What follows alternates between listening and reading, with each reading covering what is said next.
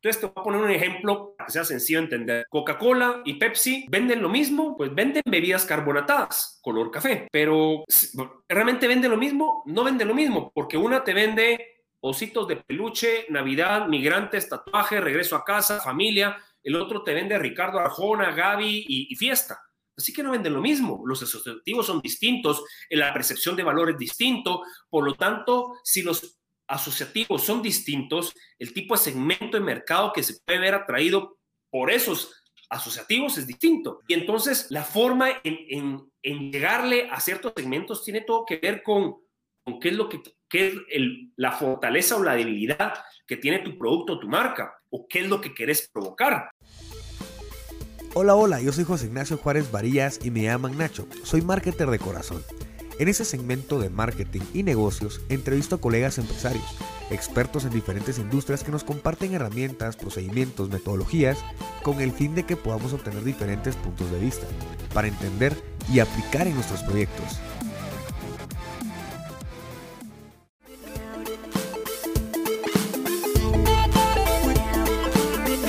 Bienvenidos a todos eh, a este nuevo podcast de eh, marketers. Bueno, estamos eh, hablando un poquito acerca de el neuromarketing. El neuromarketing es una eh, ciencia que se dedica al estudio del, comportamiento del consumidor, de, cómo a nivel neuronal, a nivel emocional, una persona puede reaccionar sobre un producto o un servicio.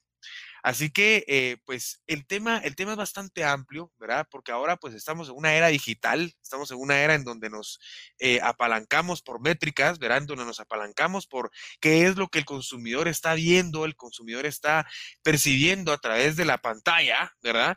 Y, eh, pues, también estamos hablando sobre, sobre temas físicos, ¿verdad?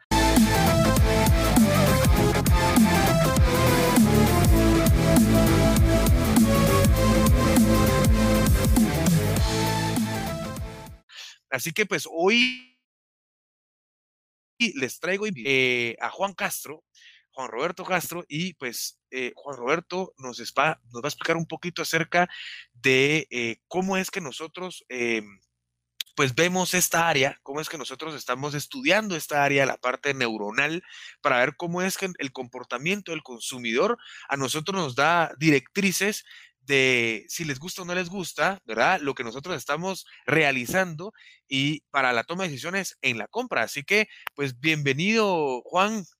Excelente día. ¿Cómo estás? Muy bien, gracias. Te agradezco mucho, como siempre, José, la invitación. Así que es un gusto compartir con, con vos y tu audiencia. Genial, genial, genial vos. Bueno, pues, em, Juan, antes de entrar al tema, al tema eh, que hoy pues nos viene a, acompañar. Eh, Juan, ¿por qué, eh, ¿por qué el tema del marketing? ¿Por qué, ¿Por qué te intriga ese tema? ¿Por, qué te gusta ese tema marketing vos?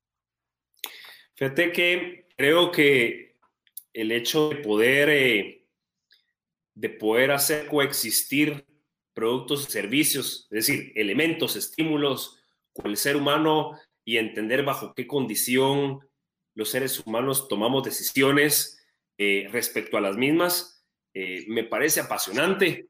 Eh, creo que, que, si bien cada, cada ser humano es un, es un mundo, pero esos mundos tienen patrones asignados o presignados y que la idiosincrasia, la cultura, nuestro mismo ADN, eh, nuestros sistemas de creencias, heridas, miedos, eh, en fin, eh, hasta cierto punto nuestra estructura cerebral determinan las condiciones bajo las cuales nosotros percibimos la realidad y la verdad es que la realidad es particular para, para cada uno, es decir, la percepción de la realidad es la realidad para mí, no necesariamente para vos, pero lo que sí existe es que esos patrones en base a todos esos elementos no conscientes, eh, es posible encontrar o crear patrones que permite clusterizar. Y ahí es donde aparecen segmentos de mercado, nichos de mercado, donde vos puedes clusterizar diferentes niveles socioeconómicos, pero el clúster por intereses, ocupaciones, actividades, etapas de vida, resulta que dos niveles socioeconómicos encajan en un tipo de, de, forma de pensamiento, forma de, toma de decisión.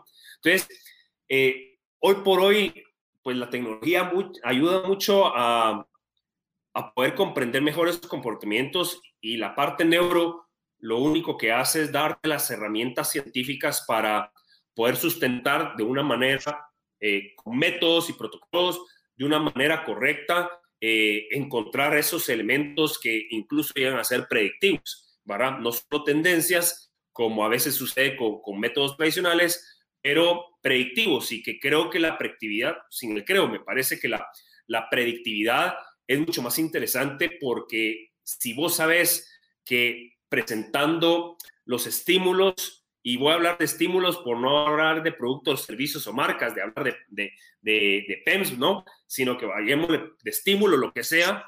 Eh, resulta que si nosotros aprendemos a entender bajo qué condición ese estímulo condiciona una respuesta, es mucho más fácil reproducirla eh, tantas veces como nosotros la necesitemos. Y ahí es donde entra el marketing. Vamos, para mí, marketing es precisamente ese entendimiento de, esas condiciones y variables que, generan un estado o una toma de decisión. Buenísimo, buenísimo. Me parece, me parece genial. Eh, el, tema, el tema ahí es lograr, como tú decías, eh, generar esos estímulos, ¿verdad? A través de lo, de lo que realizamos, a través de lo que hacemos. Eh, Juan, ¿Qué experiencia única te dijo, hombre, yo aquí me quedo, esta, esta carrera está genial, esto, esto es lo que a mí me gusta? ¿Qué, qué fue lo que dio una experiencia única? Me atrevo a decirte que a lo mejor una que marcó mi vida y que influyó total y absolutamente en lo que hoy hago, y esto es desde hace ocho años cuando mi carrera de estar metido dentro de conceptualización de proyectos inmobiliarios como arquitecto, metí a la parte de investigación y data analytics. Em, es entender, por ejemplo, vos has escuchado los siete pecados capitales, ¿no? Pero cuando te vas a un lenguaje psicología de consumo, existen los siete disparadores de compra. Entonces, por ejemplo, la soberbia. La soberbia, eh, al final los pecados capitales son, son comportamientos de, este, extremo, ¿no? Eh, dicho de una manera simpática, eh, es como la lujuria. La lujuria eh, puede ser virgen a los, a los 50 años o prostituto a los 12, ¿no? Es decir, tenés esos, pecados, de esos, comportamientos de extremo, pero cuando lo, lo entendés bajo una, bajo una herramienta, otra dinámica, una ciencia, en este caso psicología de consumo, te das cuenta que al final, por ejemplo, la soberbia simplemente es el miedo a que lo que soy, lo que hago no sea suficiente, por lo tanto prefiero aparentar algo que no soy antes que mostrar mi realidad. Curiosamente, cualquier producto, servicio marca que me permite aparentar algo que no soy es altamente adictivo. Entonces, yo recuerdo que cuando yo estudié en su momento, me tocó estudiar un año de teología mezclado con psicología de consumo y me pareció totalmente apasionante tener ese cruce de información entre una parte teológica y no te estoy hablando de religión, te estoy hablando de, la ciencia de Dios, de teología, ¿no? Eh, donde, donde entendés principios de comportamiento humano que te llevan a lastimarte o a lastimar, cualquiera de las dos. Eh, pero cuando lo metes ya dentro de un lenguaje a merca, te das cuenta de que esos mismos principios funcionan con cualquier cosa, porque la lujuria al final es el miedo a no poder generar relaciones afectivas entre alguien y yo sin lastimarme, sin lastimarte. Entonces, imagínate una propuesta de producto que lo que te permite es generar redes amplias, sin miedo a que te lastimen. Eh, pues aquí estamos hablando de las redes sociales, vamos. Te llena de amigos, pero si te pregunto cuántos de esos amigos son íntimos, que conocen de pe a pa eh, lo que vos sos y lo que es probablemente están contados con los dedos de la mano, pero puedes tener 2.500, 10.000, los que vos querrás, vos, de amigos. Pero el hecho de que haya esa percepción de que socialmente sos aprobado es una de las partes en el ser humano a nivel psico es muy interesante entender.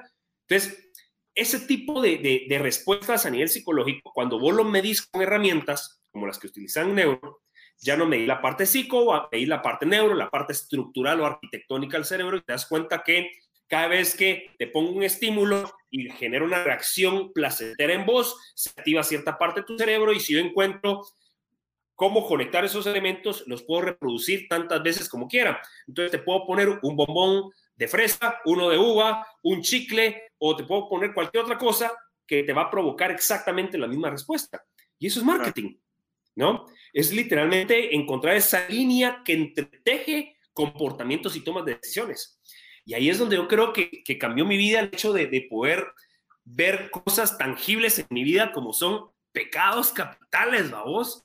Un, un lenguaje que desde el colegio que yo me, que, que, me tocó estudiar en un colegio católico, pues obviamente te lo recitaban, pero que yo nunca le di la práctica y nunca le encontré la gracia hasta que en un momento de mi vida me di cuenta de cuán valioso era entender esos esos eh, eh, comportamientos de extremos que me podían lastimar o provocar lastimar. Eh, y eso para mí fue ese punto de, cambio, ¿verdad? Que me hizo ver de forma distinta eh, cómo funcionan los seres humanos. Genial, genial. Es que sí, al final de cuentas, eh, no solo en el marketing está el tema de, de, desarrollar esos estímulos, sino que también está en la vida diaria de querer ser mejor, ¿no? Pero ya en eso de querer ser mejor, ya hay un usuario, ya hay un pensamiento, ya hay una conducta, ya hay un interés. Entonces, si a la persona le gusta leer, entonces ya hay un usuario, hay un nicho de mercado que le gusta leer, entonces ella se vuelve marketing, ¿no? Lo transformamos siempre al tema de, marketing, ¿no? Juan, eh, entrando ya al tema de neuromarketing, ¿cómo influye la imagen en la mente del consumidor a nivel emocional? O sea, es decir, eh, yo genero mi contenido, ¿no? Yo genero mi contenido eh, o genero el branding de mi marca eh, en, los paquetes, ya sea pues, en las botellitas, ¿verdad? Yo le, le pongo mi, nombre, los colores. ¿Cómo eso influye en la mente eh, del consumidor a nivel emocional, Juan? Para poder explicar eso, creo que hay que entender primero uno de los principios de cómo los seres humanos tomamos decisiones. Hay un, paper científico publicado por nuestro CEO, el doctor Thomas Ramsoy, eh, y, equipo, otros científicos, uno de ellos es la, famosa doctora Plasman, eh, en donde, en una forma resumida y sencilla de explicar, te habla de cuatro elementos que suceden en nuestro cerebro cuando tomamos decisiones. Primero, la captación de atención eh, y de interés.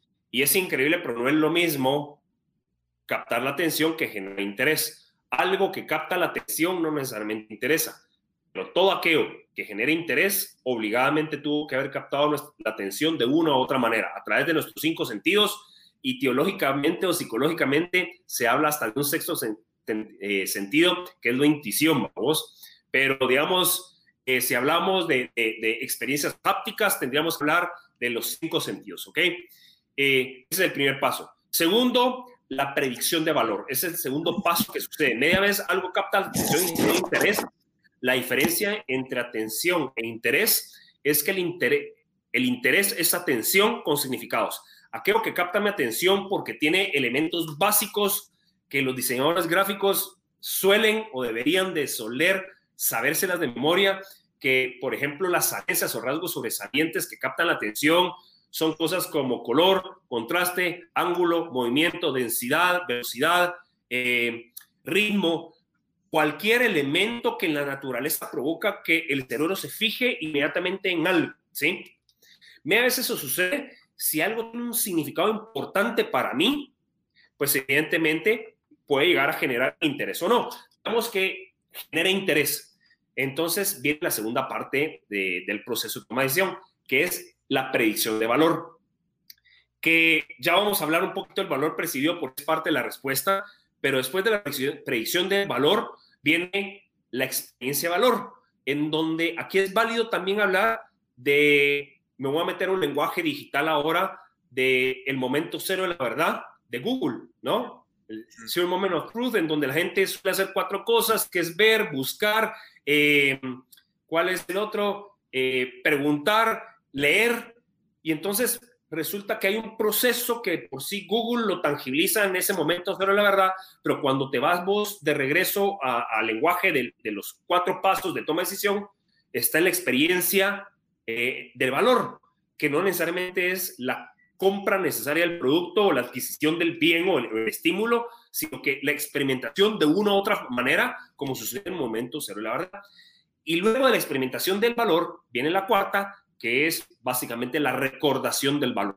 Quiere decir que si un producto, mi, expectativa era X, la experiencia es X más 1 y la, la recordación va a ser X más 1 infinito.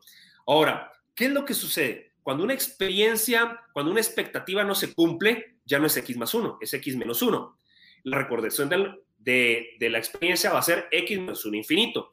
Y recupera, recuperar esa primera impresión o imagen muchas veces es muy difícil. Entonces, ¿por qué te cuento todo esto? Es para explicarte el componente básico, el valor percibido. El valor percibido en el ser humano, pareciera que cuando hablamos de valor percibido estamos hablando de algo muy abstracto, como muchas veces sucede eh, que la gente confunde que el amor eh, es algo abstracto y realmente son cinco cosas. Eh, ayudar a incluir, aceptar, comprender, respetar y reafirmarme para hacerlo, hacerlo primero conmigo para hacerlo eh, después con alguien más. Pues valor preciso también tiene variables o KPIs tangibles, medibles y mejorables. La primera es la imagen mental. Look and feel de algo es clave. ¿sí? Segundo, impresionantemente el nombre, cómo yo le llamo a algo, influye muchísimo. No es lo mismo, y eso que no soy partidario, pero no es lo mismo que yo te diga, vas a invertir en un apartamento que va a valer un millón de dólares en Central Park y que tenés el dinero, porque el dinero no va a ser problema en, esta, en este ejemplo, pero que la única pequeña diferencia entre un apartamento y el otro que están a la par, en el mismo nivel, con mismo precio, mismos acabados, mismo desarrollador, mismo, mismo, mismo todo. La única pequeña diferencia es que uno se llama Tower y el otro se llama Doña Choita Tower. No es lo mismo, porque el nombre influye mucho porque el nombre va amarrado al significado. La forma en que los seres humanos aprendimos a llamar las cosas y, aquel, y aquello que aprendimos a llamar tiene un significado para nosotros, incrementa o disminuye valores. Entonces, imagen mental, nombre, significados, luego contextos, bajo qué condición, en qué entorno yo coloco ese estímulo que hace que sea agradable, placentero para mí o no. Y tercero, experiencias asociadas. ¿Qué experiencias son, mientras más familiares para mí, mayor afectividad va a haber y por lo tanto va a haber mayor identificación con la misma experiencia, se parece más a mí. Es uno de los principios básicos que el ser humano descubrió hace 33 millones de años cuando empezamos a volvernos sedentarios y dejamos de ser nómadas. La capacidad de, de afectividad, de poder encontrar en ti algo que yo no tengo, pero que yo necesito, pero algo que tú ves en mí que tú no tienes. Como por ejemplo, emparejarse, como por ejemplo, la certeza de tener seguridad en donde hoy por hoy yo no necesito eh, gestar por 18, 12, 18 meses, sino que ahora puedo gestar por 9 meses, porque ahora tengo una pareja varón o tengo eh, un grupo de personas que me protegen y por lo tanto no necesito huir, ¿sí? De depredadores. Entonces, genera estados emocionales que en su momento, esas experiencias me permiten tomar decisiones de quedarme y permanecer. Y así empiezan a generarse las tribus. Y si yo me traigo 33 millones de años hacia adelante, al día de hoy, así es como generan vos clústeres de audiencia, en base a elementos afines que establecen patrón de comportamiento que los puedes predecir, los puedes medir. ¿Verdad? Exacto. ¿Cómo influye la imagen? Pues influye en todo, porque la, la, imagen, es más, yo los invito a que chequen, hay una, un blog en el, en el sitio web de, de Neurons, neurosync.com, o en el, en el todo caso de nuestro CEO, thomasramsoy.com, en donde se llama The First Second Image. Y cuál es el impacto que tiene el primer segundo tu imagen en un medio digital y que literalmente tenemos un segundo para impactar y contar una historia completa. De lo contrario, escrollamos, babos. Entonces, ¿qué es en ese segundo que quieres mostrar? Porque depende de lo que muestres. Esa es la capacidad que va a tener tu pauta para capturar atención, generar interés y meterlo dentro de todo el proceso de toma de decisión. Claro, claro. Y, y, y en efecto, porque, porque podemos decir que, que existen grupos hasta, hasta en el mismo colegio, ¿no? Desde ahí, bueno, a ver, desde, niños, pues, pero desde niños en el colegio están los músicos, ¿verdad? Están los deportistas, están eh, los, los, los, de la comida, están, o sea, hay varios grupos, ¿verdad? Los, hemos, los, podemos decir de todo, pues, pero a lo que voy es, yo, yo le llamo, eh, Juan, el denominador común, eh, que, que, es el, el tema de lo que hacen todos, ¿verdad? De ese nicho de mercado, pero para convertirlo en un super nicho y, realmente eh, eh, utilizar mejor tus recursos, empezar a encontrar no solo el denominador, sino que el numerador común. Entonces, esa, esa, esa ecuación, se pudiera decir, esa, esa, ese valor, ya, ya a ti te genera muchísima, eh, la redundancia, te genera muchísimo valor, te genera crea muchísima calidad de, eh, nicho. Entonces ya puedes, al momento de trasladar esa información o impactar con tu imagen, no solo estás eh, eh, juntando a tu nicho de mercado, que al final dentro de los medios digitales, más en los medios sociales, que es un tema de alcance, ¿verdad? Que es un tema para juntar a tu nicho de mercado y llevarlos ya a tu ya sea tu web, ya sea tu, a tus cursos, ya sea YouTube o ya sea un lugar en donde ya existan videos largos o un blog, ¿verdad? Como tú lo mencionabas, Juan, ya es un tema de atraerlos, ¿verdad? Ya con esa imagen los, los atraigo y ahí es donde empiezo yo a crearles la, la consideración, sea de producto o, servicio. Entonces, Juan, hablando, hablando sobre este tema, de, entender el mercado, ¿no? De entender a, nivel de, la mente del consumidor eh, cuál es la importancia para influir en la toma de decisión, o sea, adicional a la imagen, ¿no? ¿Qué, deberíamos de tomar importante para que haya un tema de, una mejor toma de decisión? Yo te diría, es, una, e, es difícil responderte porque no es que haya una, una receta mágica. Digamos, hay que entender que hay, digamos, llamémosle neurométricas o KPIs, eh, por ejemplo, la intensidad emocional. La intensidad emocional en nuestro cerebro es como un efecto wow, ¿sí? un lenguaje sencillo explicártelo, pero es como un efecto wow que se mide verticalmente, por decirlo así. Y mientras mayor efecto wow tenga algo, pues quiere decir que el interés generó, que generó es alto. Ahora, el efecto wow, el interés, no sirve de nada medirlo y conocerlo si no tiene una valencia, que es positiva o negativa. Entonces, por ejemplo, un efecto wow, eh, un ejemplo tangible sería una montaña rusa, ¿no? Habrán unos que la experiencia de la montaña rusa sube la adrenalina, ¿no? Genera interés y, ¿sí? Exacta, un, un nivel de intensidad muy alto pero habrá un segmento de mercado que te dice, no, ese efecto wow es negativo porque yo detesto las alturas y la velocidad, entonces su valencia es negativa. Y por otro lado, habrán otros que dicen, no, a mí me fascina ese rush y me encanta, y su valencia es positiva. A eso se le llama motivación y literalmente viene como, como respuesta a una activación del córtex prefrontal izquierdo que en los derechos tomamos decisión con el, eh, con el hemisferio izquierdo, los zurdos pues con ambos hemisferios y es por eso que en los estudios generalmente se miden básicamente solo derechos, precisamente para quitarnos el riesgo de, estar sesgando información.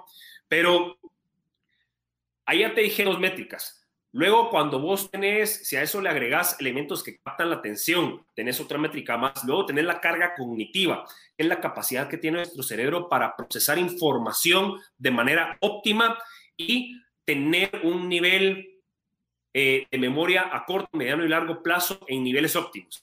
Mira, solo ahí ya te dije cuatro métricas que influyen para que algo funcione. Si luego la querés empezar a complicar o a mezclar entre ellas, puedes mezclar intensidad emocional, motivación y carga cognitiva, que eso literalmente se entiende como preferencia. Y es de las pocas respuestas verbales o físicas que los seres humanos somos muy certeros cuando lo decimos, que cuando vos escuchás que alguien te dice, yo prefiero esto en lugar de otro, es que efectivamente hubo previo una intensidad emocional con una valencia positiva o negativa una carga positiva en donde el nivel de recuerdo de la experiencia positiva es óptima.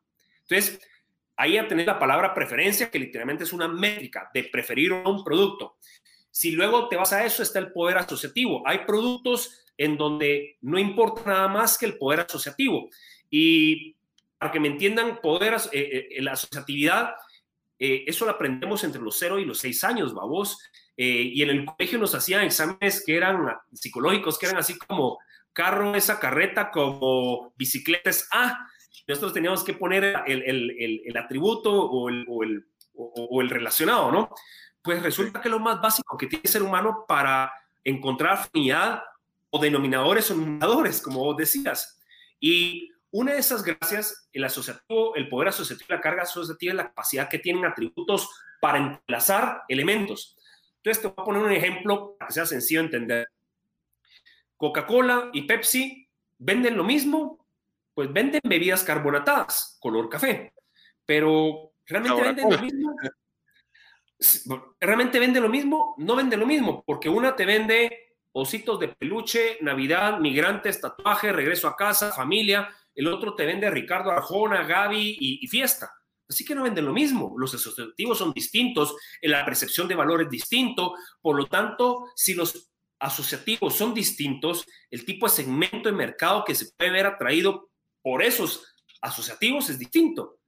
Y entonces, la forma en llegarle a ciertos segmentos tiene todo que ver con qué es lo que es la fortaleza o la debilidad que tiene tu producto o tu marca, o qué es lo que querés provocar. Vos querés provocar un producto que se perciba de muy alta calidad, aunque sea aunque no lo sea, pues tenés que utilizar atributos relacionados que en nuestro significado de valor eh, nos enseñaron que el oro eh, vale más que el plástico, por ejemplo, o que el lodo. Por lo tanto, vos querés incrementar valor, no vas a hacer algo que parezca lodo, vas a hacer algo que parezca oro o diamante, porque eso de alguna manera tiene un asociativo más mayor para lograr generar esa percepción de valor. No sé si me explico en el ejemplo, a vos. ¿Ves? Por eso te decía que es un poco difícil contestarte porque no existe una receta de cocina. Lo que sí existe son las métricas apropiadas para poder establecer hacia dónde querés llevar el significado de tu producto, el valor de tu producto, la razón por la cual van a escoger tu producto. Y eso se puede medir a través de estas métricas. ¿Cómo no? ¿Cómo no? Juan, eh, eh, hablando de métricas, hablando de, eh, factores que puedan impactar en la toma de decisión del usuario, ¿verdad? Toma de decisión me, me explico a dos temas. Uno, a si pertenezco o no a ese nicho, porque uno le da like o uno, uno eh, eh, eh, comparte o uno en, temas, temas digitales. Igualmente en temas convencionales, pues yo comparto mis experiencias en un restaurante a alguien más. ¿A dónde fuiste? A tal lugar. ¿Y cómo te fue? No, pues la verdad es que sí, la pasamos re bien, que no sé qué, y, y, vos te recomiendo esa comida. Siempre paramos diciendo eso, ¿no? Si, si, nos, si nos impacta eso, siempre paramos recomendando, siempre paramos, eh, pues dándole, dándole like, se pudiera decir, al final de cuentas. Entonces, ¿cómo, qué, qué impacto tiene la mente del consumidor con testimonios u opiniones eh, en otros usuarios? O sea, ¿eso realmente importa en la referencia? El, el, porque al final de cuentas yo tengo un estímulo por alguien que, una persona como tú comentabas, un amigo, un, un, una, una, una, una persona eh, cercana, ¿no? Una persona que me, que me, aprecia, que yo la aprecio, y que si esa persona a mí me dice, mira, eh, no sé, hay temas, hay temas que uno hasta difiere, ¿verdad? El tema de, vos estás un poquito gordito, que no sé qué, y qué hiciste para, o, estás ya más delgado, qué hiciste, ¿verdad? O qué, qué te pasó, ¿verdad? Y cosas así. Eh, e, ese tipo de cosas impactan. Entonces, o que una persona llegue full pompeada, tal, este rollo, y puchica, ¿y vos qué hiciste? Decime tu dieta, o, ¿verdad? Cosas así. Eh, ¿Qué, qué tanto impacta eh, eh, el, el, tema esto de la opinión o el testimonio, sea dentro del medio digital o sea fuera del medio digital, Juan? Yo te diría... bien, perdón, perdón. O bien, ¿qué tanto puede targiversar hasta la opinión de una persona? ¿Verdad? O sea, ¿qué, tanto puede sesgar la, la, la toma de decisión? Pues mira, yo te voy a decir que en mi opinión personal influye en todo, tanto análogo como digitalmente hablando. Primero, hablemos de, lo digital, que me parece muy sencillo, porque si el momento cero la verdad, que son cuatro cosas, como te digo, la gente ve, busca, lee e interactúa o pregunta, pues esa interacción literalmente es la herramienta que el ser humano tiene para ver reviews, por ejemplo, ¿sí? Pero hay que, cuando vos entender el, el comportamiento detrás de esa acción sencilla que es leer un review, aquí realmente lo que está sucediendo es que nuestra neurona espejo se empieza a trabajar y busca proyectarse, ¿sí? Eso es un poquito, y vos pusiste ejemplos, ejemplos muy sencillos, pero valiosísimos. Cuando vos ves a alguien, a un cuate que está pompeado, que se alegazó, y decís, bro, pero ¿qué hiciste? No es el hecho, imagínate, lo que vos ves en alguien más es lo que vos crees que vos puedes, como vos puedes verte o sentirte. Entonces, imagínate lo interesante que es poderte ver en los demás, porque si no pudieras verlo bien o mal que alguien más está, quiere decir que no puedes verte. O sea, si él se ve bien, es porque vos hiciste un benchmark entre cómo vos lo ves y cómo vos consideras que puedes estar. Y eso es una proyección. ¿Sí? Y viceversa, si alguien vos lo ves, ala, este sí está rodado, pache, va vos. ¿Cómo, qué, ¿Cómo soy yo estando, o sea, siendo rodado pache? Pues a lo mejor me veo así, va vos, como sea que esa descripción sea. Esa es pura proyección. Por lo tanto, las referencias sirven mucho. Y si regresamos al lenguaje digital, es interesante porque en ese momento es la verdad. El primer momento de la verdad es cuando visitas la tienda o, el lugar. El segundo, cuando compras y probas el producto. Pero hoy por hoy existe el tercer momento de la verdad, cuando pones tu referencia que se convierte el momento cero de la verdad para alguien, cuando pones tu review. Es por eso que sistemas o plataformas como Airbnb, como eh, Uber, en donde puedes ratear el servicio inmediatamente después de recibirlo, es tan interesante, ¿sí? Porque de alguna manera estás dando un review sobre algo, una experiencia real para vos y que a alguien más le va a servir. Te voy a dar otro dato fuera de lo digital. Existe un paper muy interesante que habla sobre eh, dar, hacer tryouts o dar a probar dentro de supermercados producto los impulsadores, vos y generalmente el impulsador pues busca, pruebe, pruebe, pruebe para que vos te lleves. Lo que se ha comprobado es que la fidelización, el ticket promedio, la frecuencia o recurrencia de compra se incrementa, no recuerdo cuánto era, pero se incrementa, cuando en lugar de dar el tester antes de la compra, lo das inmediatamente después de la compra. Porque lo que haces es vos compras algo y en lo que te lo llevas a tu casa, ya perdiste cierto momento. ¿Qué se comprobó? Que si vos compraste eh, un nuevo pastel, pero hay alguien dándote a probar el pastel, el nivel de, de placer o, digamos, de, de, la recompensa, no placer, la recompensa se incrementa porque vos, esa expectativa, el tiempo para recibirla, la cortás. Entonces, lo interesante de poder entender cómo funciona en la parte neuro esto o el comportamiento de las referencias es que, mírate, lo interesante es ver que alguien compra un pastel, inmediatamente hay alguien que te lo da a probar, pero yo que estoy de tercero como expectativa viendo a, que a que en la casilla de la par alguien compró un pastel y dieron a probar, me estoy proyectando. Imagínate que el comentario del tipo fuera, ala, qué rico, este me lo voy a disfrutar en mi casa, el pastel. Mírate la referencia que vos tenés de forma inmediata en el lugar de compra, ¿sí? Y diste a probar algo, en donde la gente ya, el price value ya se dio porque ya pagó, ya el dolor físico se dio, y por lo tanto lo que estás buscando es que la expectativa de valor se cumpla en la experiencia de valor, que es probar el producto. Pero si se cumple inmediatamente, fabuloso. Claro, tiene una contraparte. Imagínate que la gente prueba el pastel ahí y a la que asco, casi lo vomita. Lo primero que va a hacer es ir a cambiar el pastel, porque está en la tienda, vamos. Por supuesto que tiene la contraparte de la ficha, de la moneda, ¿no? Pero, eh, pero el punto es esto. Imagínate que nosotros podamos entender cómo, cómo utilizar las referencias o la proyección, que realmente es eso, para incrementar el valor de la experiencia en cualquiera de las situaciones, en cualquier tipo de campaña, no importa si es digital o es análoga. Me parece que es súper valioso, José. Buenísimo, gracias a vos. No, en, efecto considero que sí es valioso. Eh, eh, el tema es eh, cómo, cómo, cómo, lo puede targiversar, vamos, cómo, cómo puede cambiar la mente del consumidor con eso con lo que decía, hasta, hasta el tema del pastel, ¿no? Juan, hablando ahorita de los tiempos en los que estamos, ¿verdad? Hay un tema de saturación de información dentro del Internet. Eso es, eso es algo eh, que tenemos que empezar a, prevenir, si es en todo caso prevenir, ¿verdad? Empezar a planificar, empezar a, diferenciarnos, ¿verdad? Eh, eh, aunque se escuche esa palabra que, no, pues es que diferenciarnos desde que creaste tu marca, ¿no? Pero nuevamente, o sea, el, poder, nuevamente, el innovar en la diferenciación, porque existe no solo una saturación de información, sino que hasta desinformación. Eh, ¿Cómo eso puede llegar a afectar mi mercado, mi nicho de mercado en la toma de decisión? Fíjate vos que me parece interesante porque lo que preguntabas o lo que me comentabas, porque para empezar yo sí creo que una de las monedas más valiosas que hoy por hoy existen es la atención.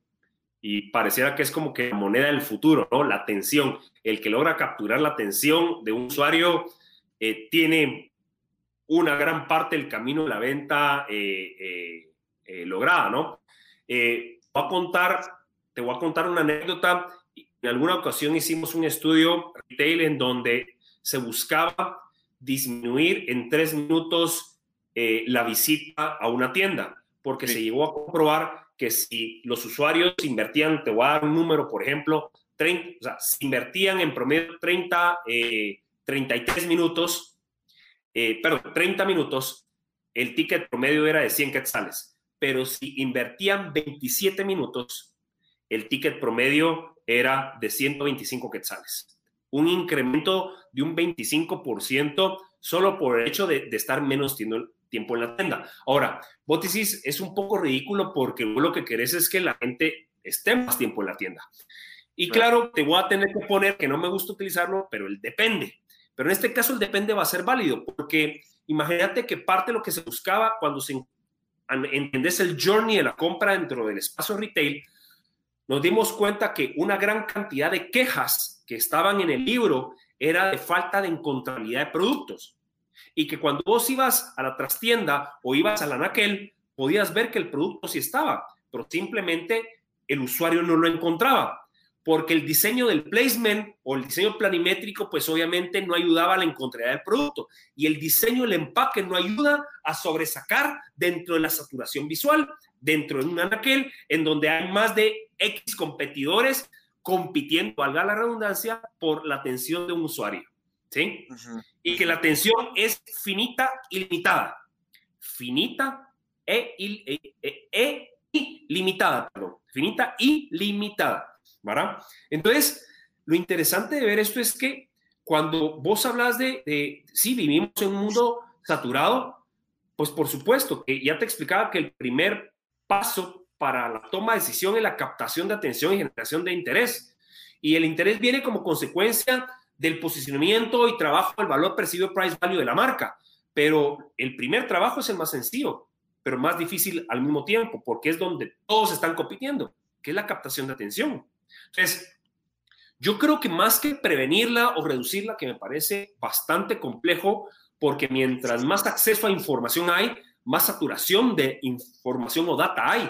Y por lo tanto estamos más propensos, mientras más conectados estamos, estamos más propensos a la desatención. Es decir, yo recuerdo que mis abuelos, eh, cuando mi abuelo, por ejemplo, cuando yo me subí alguna vez, mi abuelo si se distraía era porque iba platicando con mi abuela o conmigo. Pero hoy por hoy, yo, Juan Roberto, yo voy platicando con mi esposa, jodiendo con mis hijos, voy viendo el celular, voy moviendo el radio. Es decir, la atención disminuyó, pero la carretera es la misma, a vos. La propensión a accidente se incrementa porque hay más elementos que captan mi atención o compiten por, por quitarme la atención, ¿no? Entonces, sí creo que lo interesante aquí es entender que no se trata de resumirlo, se trata de utilizar la capacidad de diseño y los principios básicos de diseño, como es color, contraste, ángulo, movimiento, todo lo que tiene que ver con salencias, para utilizarlas a favor de la captura de atención. Y eso es increíble, pero se ha perdido mucho esa noción gráfica básica de lo que es importante hacer cuando se diseña. Pareciera que, lo que de lo que se trata, sin buscar eh, mofarme, pero pareciera que lo que se trata es de ganarme un can. Aquí lo que se trata es hacer business para el cliente que me lo contrata. Y si yo lo que necesito que el cliente es vea el logo, el precio y el claim, yo como diseñador necesito enfocarme a que se vea el logo, el precio y el claim, porque esos tres elementos tienen un significado que en el caso de esta campaña significa promoción. Es igual a promoción, descuento y por lo tanto oportunidad de mayor rotación o frecuencia eh, eh, de compra en mi producto. Entonces, aquí ya mezclamos un elemento básico como es la atención con un elemento financiero que es rotación de un producto. Y que en este ejemplo que yo te hablaba de la encontrabilidad, el objetivo era eso, yo prefiero que esté menos tiempo, pero que les sea más fácil encontrar el producto, porque entonces la experiencia de compra en mi tienda es más agradable porque el producto sí está. Pero si el cliente tiene que estar perdido tres minutos dentro de mi tienda, se va a ir frustrado. Para eso prefiero que esté tres minutos menos, pero que encuentre lo que encuentre. Exacto, exacto. Sí, al final de cuentas, el, el, objetivo final es el, la, la, la eh, bueno, desde el marketing, ¿verdad? Es atraer al, al, consumidor para la venta, pues, ¿verdad? O sea, para que la venta sea mucho más fácil, ¿verdad? Que, ese, ese, es el, el, objetivo final. Eh, ya, por lo que tenga que pasar el consumidor, hombre, lo ideal es que sea un viaje corto, ¿no? Pero usualmente es, es un viaje de, de, dependiendo también del producto y del, del servicio, que siempre hay que meter este, este depende, pues porque dependemos de, muchos factores, pero el tema es este, ¿no? De, de, de, que si el, el producto o servicio es, es diferente, entonces llega a un punto final eh, eh, con diferente tiempo de, de, perdón, con diferencia de, tiempos también. Juan, yo agradezco muchísimo eh, eh, eh, el tema que, tocamos el día de hoy. Agradezco mucho la información que hoy nos trasladaste a, nuestros, a nuestros marketers. no sé si vos querés agregar algo, Juan. a lo mejor yo dejaría este mensaje. Em, creo que lo conversamos la vez pasada cuando hablábamos de las cuatro P's, ¿no? Que nos enseñaban en, en la universidad. Y, y, bien, muy atinado lo dijiste, yo soy de la misma opinión. Creo que no es que, no es que estén me parece que ya las 4Ps están desactualizadas. ¿Por qué? Porque cuando este concepto surgió, no necesariamente existía la, era digital, vamos. Y hoy sabemos que más que las 4Ps, hay tres elementos que una estrategia, no, no importa si es análoga digital, debería de hacer. Y es ayudar a encontrar, ayudar a escoger y ayudar a pagar.